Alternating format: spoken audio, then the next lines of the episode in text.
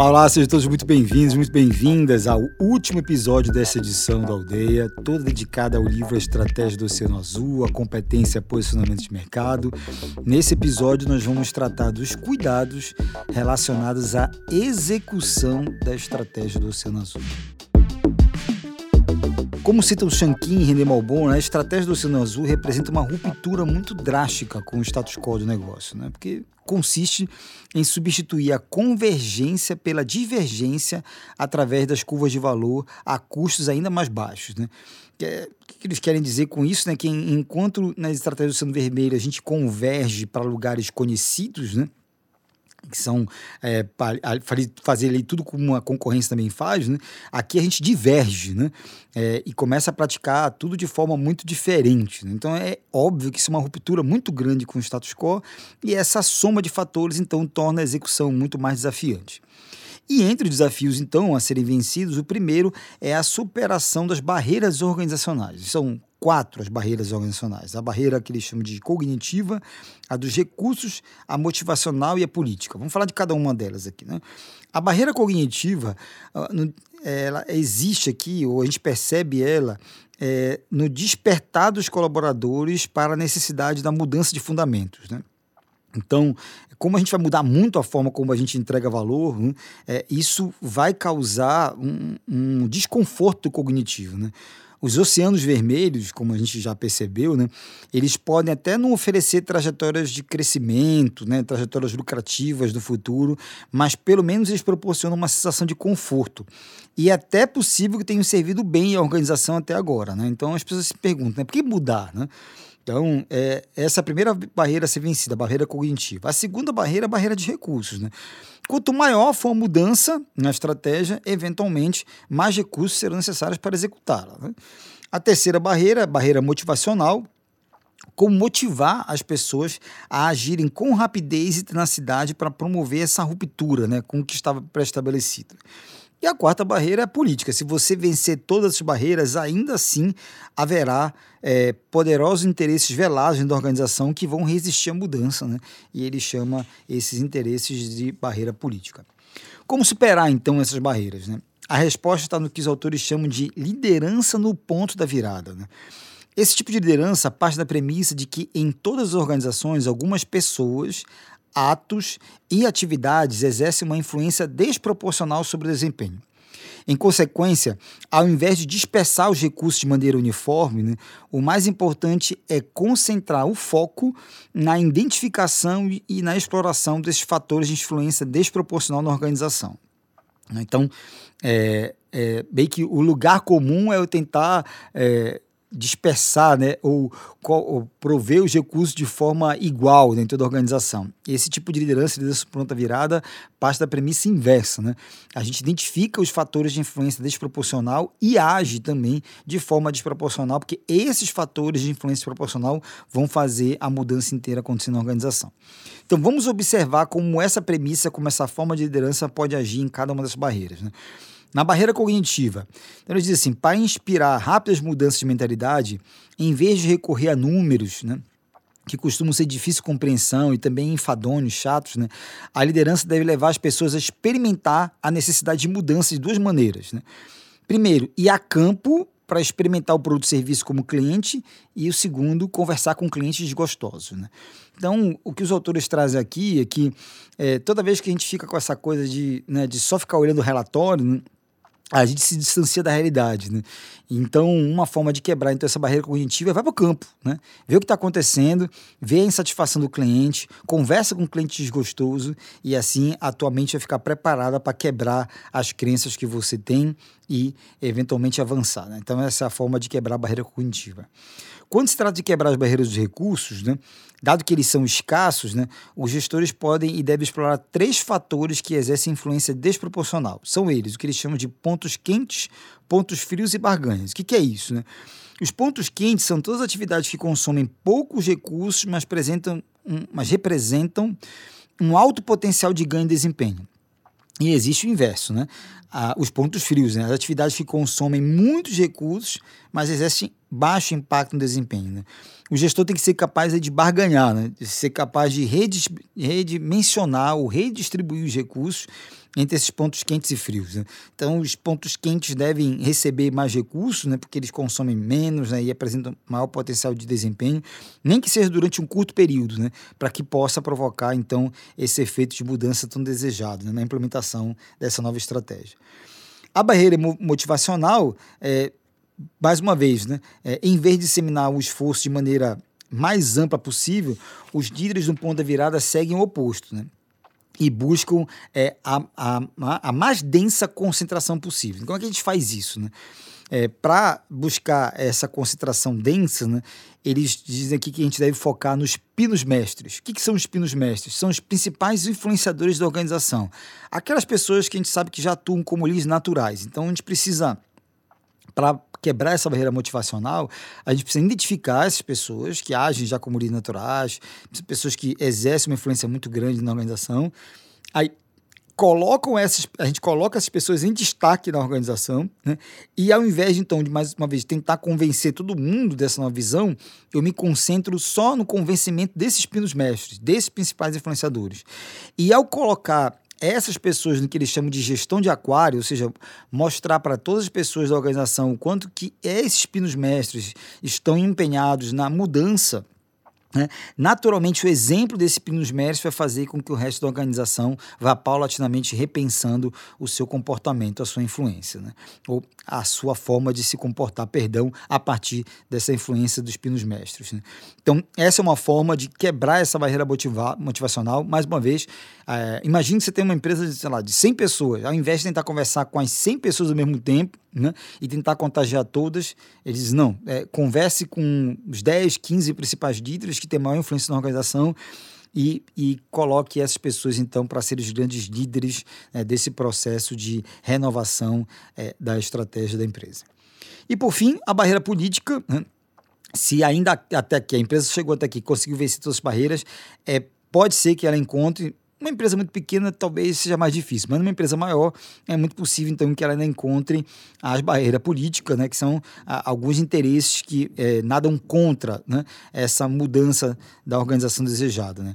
E aí, nesse sentido, eles dizem que é, o ideal é que você alavanque os anjos, como eles chamam, né, que são as pessoas que têm mais a ganhar com mudança estratégica, as pessoas estão mais comprometidas com a estratégia, bem como silencie os demônios, é, como eles chamam aqui, as pessoas que têm mais a perder com a mudança estratégica, as pessoas que estão menos comprometidas.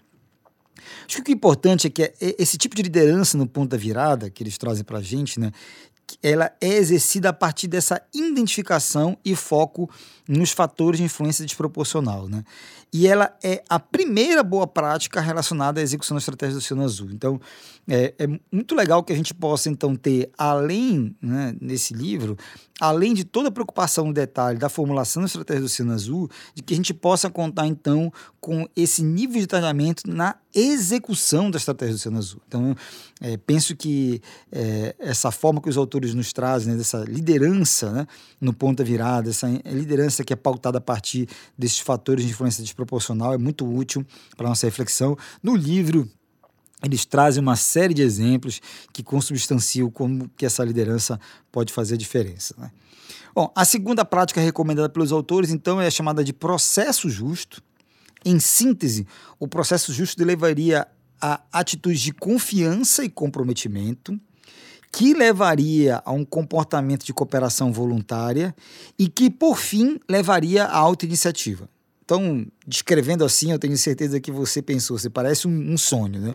Essa coisa de é, poder contar até lá com auto-iniciativa, né? Então, vamos entender do que, que é feito esse processo justo para entender se isso é viável mesmo, né?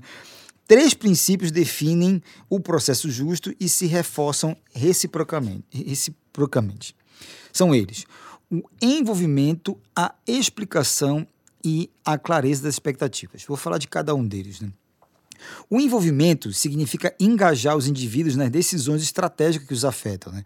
pedindo sua contribuição e permitindo questionamento recíproco das ideias. Então, nada mais é do que quando eu estou mudando a minha estratégia empresarial, eu envolver as pessoas nesse processo, né, para que elas se sintam reconhecidas. Né? É, esse envolvimento traz isso, né? É, traz é, é essa contribuição de reconhecimento, né? e, e isso vai é, permitir ou começar a permitir esse senso de comprometimento e confiança. Né? O segundo é, princípio né, é a explicação, que significa que todos os participantes interessados nas decisões devem compreender as razões e critérios que pautam essa nova estratégia. Né? Então, não negligencie essa etapa de explicação sobre o que é ou o que originou essa nova estratégia. Né? A explicação precisa ser feita para todos os colaboradores, para todos os participantes. Né? É, a partir daí, também que vai se construindo esse, esse cenário possível né, de comprometimento e confiança. E, por fim, clareza das expectativas. Né? Isso nada mais é do que, é, depois de toda a elaboração da estratégia, os gestores definem, então, as novas regras do jogo. Né? Ainda que as expectativas sejam desafiadoras, né, os colaboradores devem conhecer desde o início os padrões com base nos quais serão avaliados e quais serão as consequências do fracasso. Né? Quais são os objetivos da nova estratégia, quais são as novas metas e os novos marcos, quem é o responsável pelo quê. Ou seja, é muito importante que depois de haver o envolvimento e a explicação, ainda assim haja um alinhamento né, em torno dessa clareza das expectativas que são geradas em torno de qualquer mudança. Né? Não, não, imagina uma mudança de estratégia. Ainda é mais necessário esclarecer todas as expectativas. Então, o que os autores trazem para a gente aqui, o Shankin e a René Malbourne, é esse cuidado, né? É, com todos ficarem bem claros, estarem bem cientes, né?